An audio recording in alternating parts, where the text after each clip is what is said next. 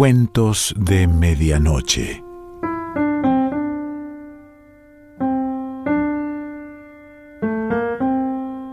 El cuento de hoy se titula El asedio y pertenece a Emilio Díaz Valcarcel.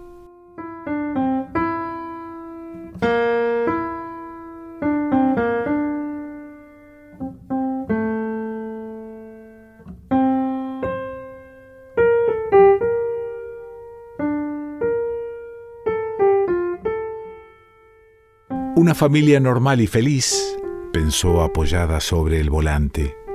Un padre gordo y de apariencia próspera, recién afeitado, una bella pareja de niños y una madre que alcanza ya los 30 años, mofletuda, satisfecha como toda mujer que siente colmados sus instintos cardinales.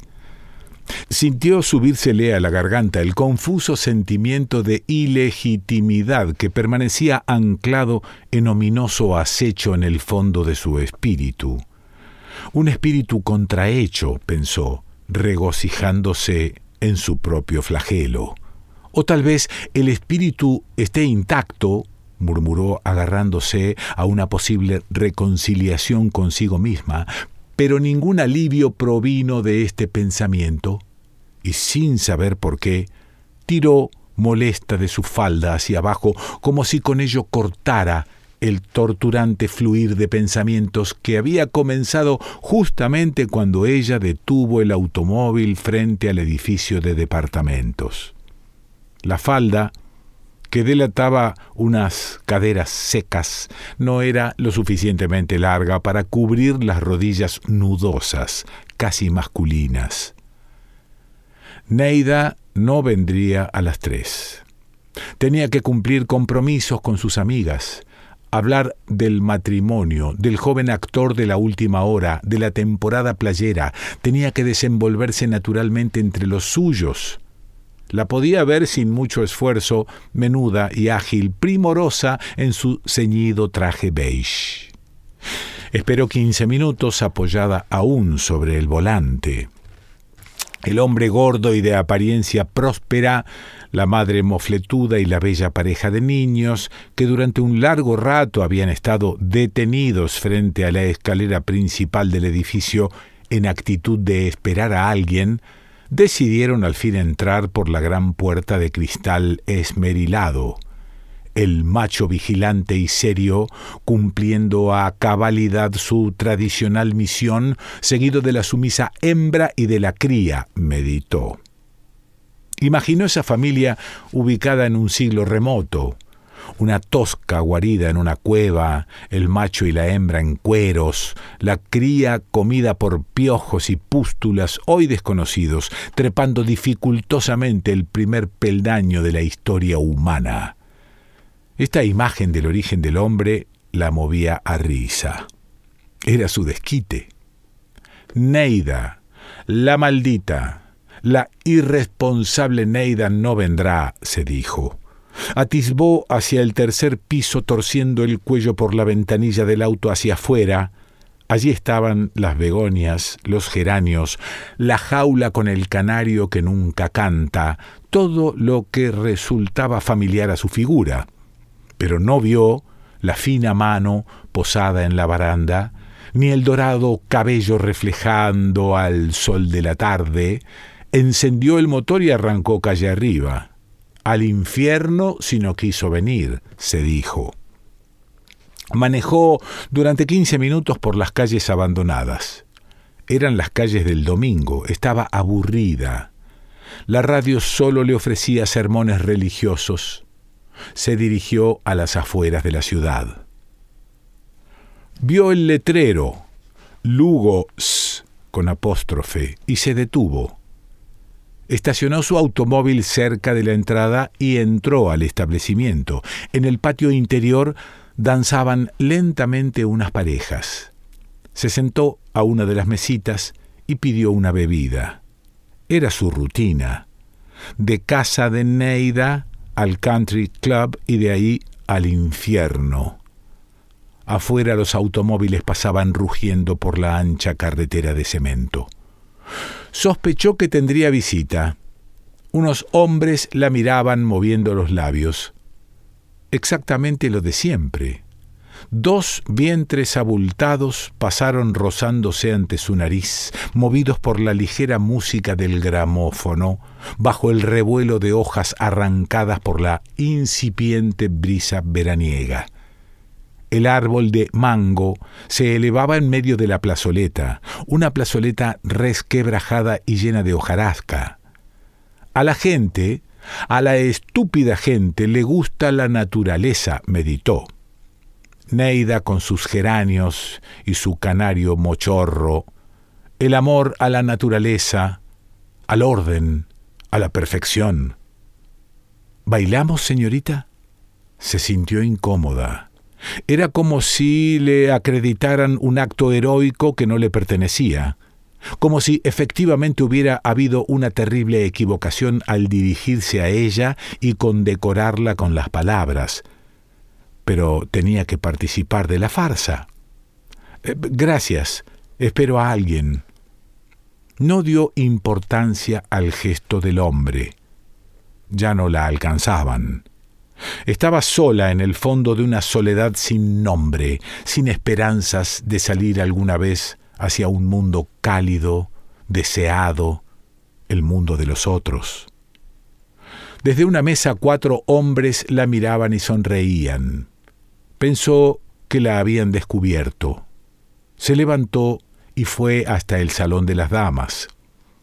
El letrerito le despertó la amarga sensación de ilegitimidad que la abrumaba siempre que debía enfrentarse a sí misma.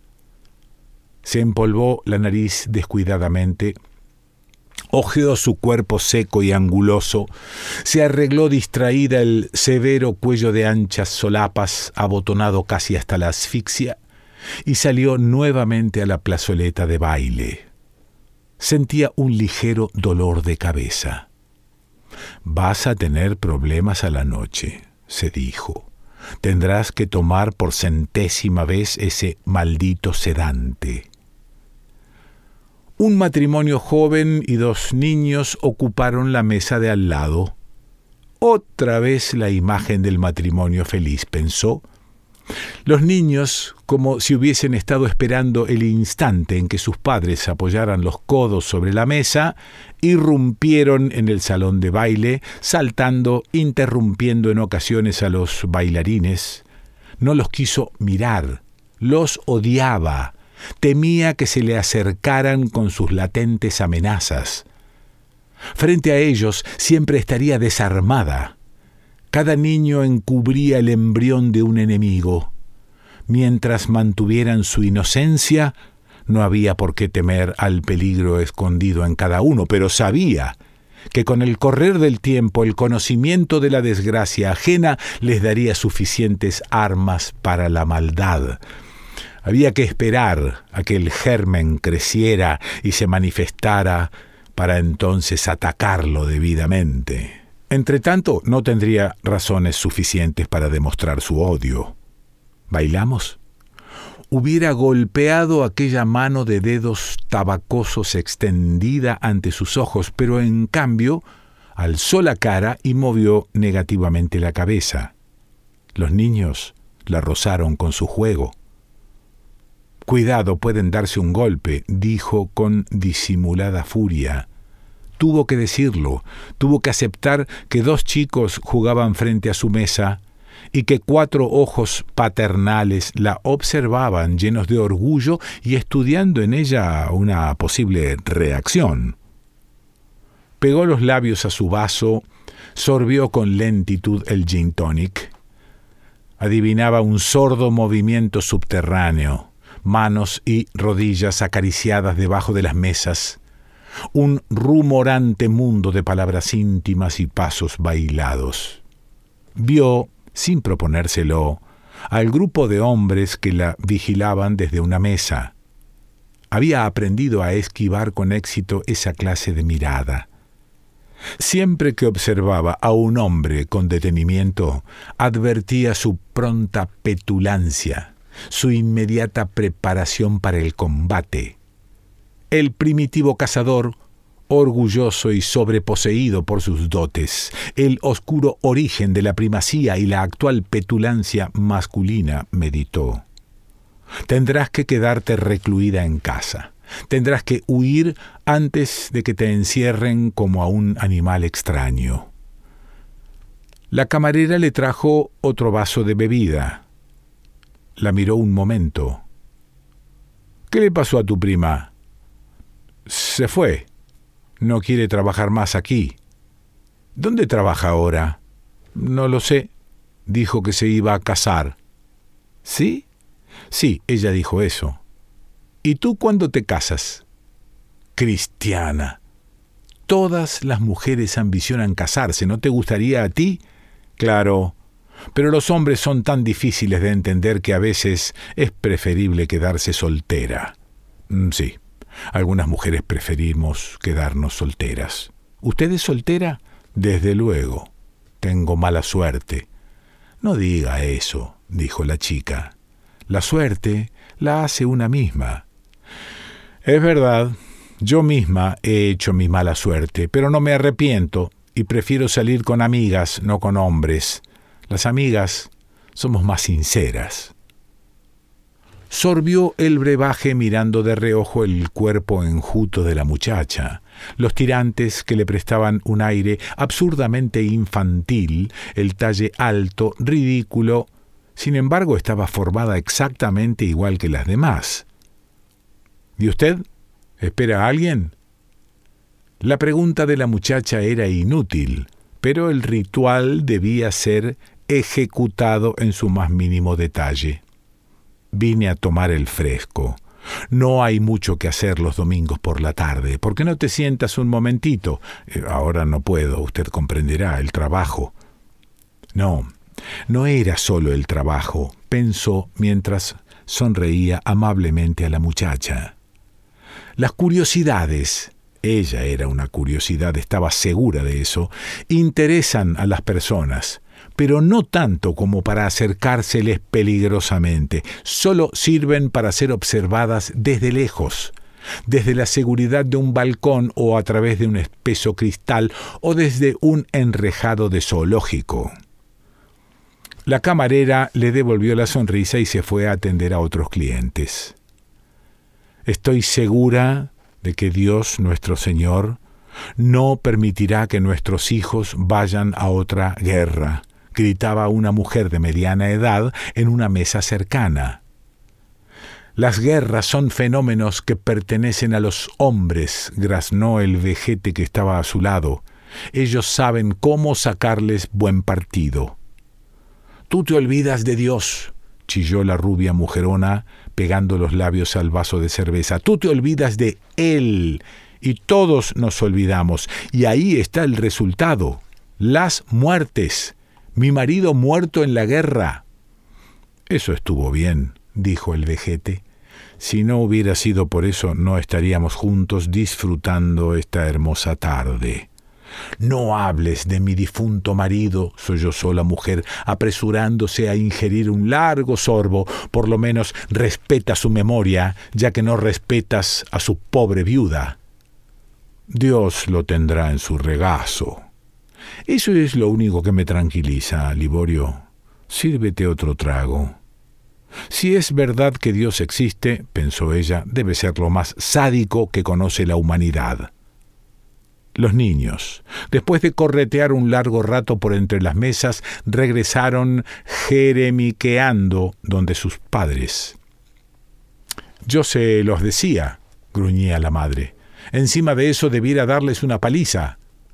Agustina, Agustina, intervenía el hombre. La camarera la observaba desde el fondo del salón. Ella le hizo una discreta señal con la mano. Es ridícula, pensó, ridícula. La muchacha le sonrió y caminó hacia la barra. La mujer de los primeros siglos, sin espejos, sin almizcle, sin reblón, ahora los afeites, los tirantes, el rouge, la absurda estrategia. La camarera puso la cuenta sobre la mesa. ¿A qué hora sales? A las doce, a la una, depende de los clientes. ¿Por qué? Por nada.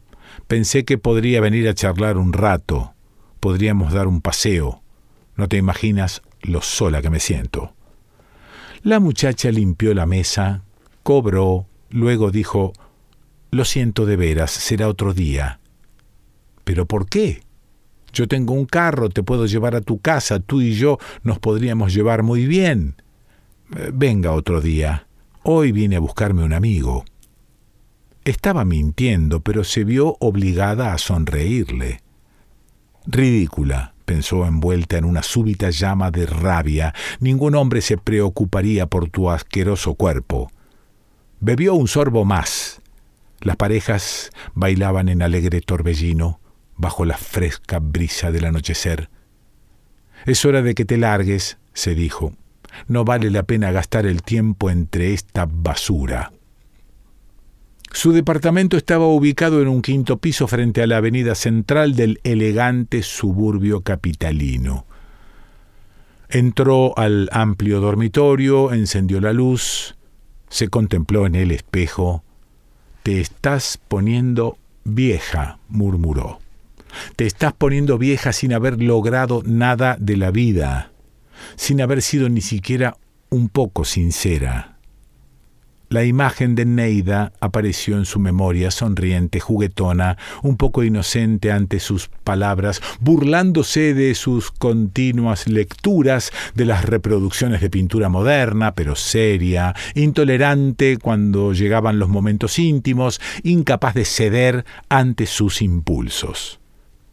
Levantó el auricular, marcó un número, contuvo el aliento mientras hablaba. Sí, soy yo. ¿Está Neida? Mientras escuchaba la respuesta, le llegaba el ruido acolchado por la altura de voces humanas y de bocinazos.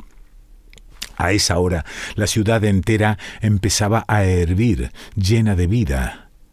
Neida tal vez estaría perdida en ese tumulto. Tenía los ojos fijos en la primorosa reproducción de un Modigliani, una mujer en tonos ocres, rojizos, con un largo cuello estilizado. La copia fue comprada en Macy's el invierno pasado, luego de la visita al Museo de Arte Moderno, después de las largas charlas sobre arte y personalidad contemporáneos. Neida se había reído mucho de ese cuadro y se había dejado caer sobre el canapé descuidadamente mostrando una blanca rodilla. Esa noche ella descubrió la furia con que Neida subrayaba sus negativas, y el cuadro quedó allí, testigo mudo e inútil de otra noche perdida. Sí, muchas gracias. Cuando regrese le dice que la llamé, gracias. Colgó el auricular de un golpe, miró hacia la ventana cerca de la cual colgaba un grabado de Rafael Tufino, un grupo de hombres desyerbando, trazados con vigorosas líneas.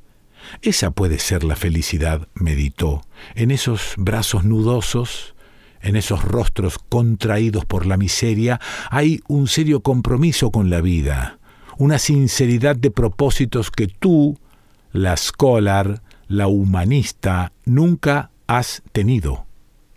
Escuchó el creciente rumor nocturno, domingo en la noche. Las parejas enamoradas bailaban bajo la luna o hablaban en su particular jerga en los automóviles estratégicamente estacionados. El mundo, ese brillante mundo poblado de ruidos y luces fluorescentes, se le desplomaba encima. Los cinematógrafos estaban repletos de jóvenes parejas, de jadeos, dedos ciegos como el instinto, se sumergían en un mar de enaguas almidonadas.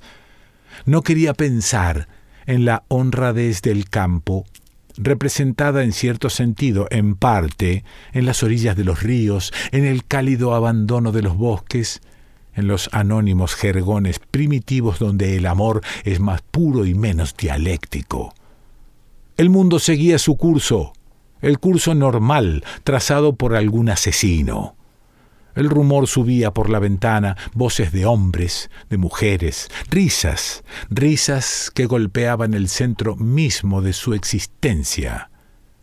Se asomó a la ventana vislumbró las siluetas en trajes de noche, los abrigos, la alegría, los escotes, el constante bullicioso fluir humano por la puerta del casino.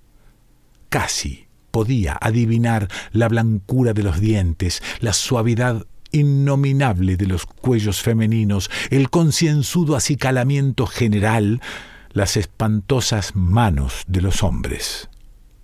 Sacó la cabeza ventana afuera. La brisa, caliente, bochornosa, que pesaba sobre el ruidoso tráfago de la ciudad, le produjo vértigo. Escupió hacia la noche, hacia la humanidad, hacia aquella multitud de seres altivos y bárbaramente normales que la asediaban con el alarde de la felicidad. Escupió una, dos, tres veces, hasta que sintió que el llanto, un llanto duro que se negaba a humedecer su rostro, se cuajaba bajo sus párpados.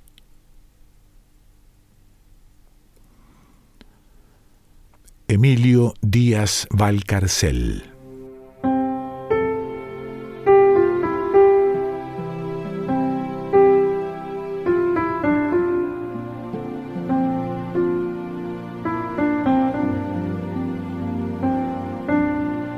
Cuentos de Medianoche.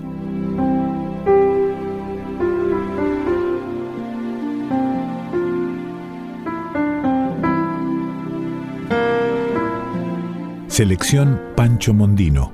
Idea y lectura Quique Pessoa.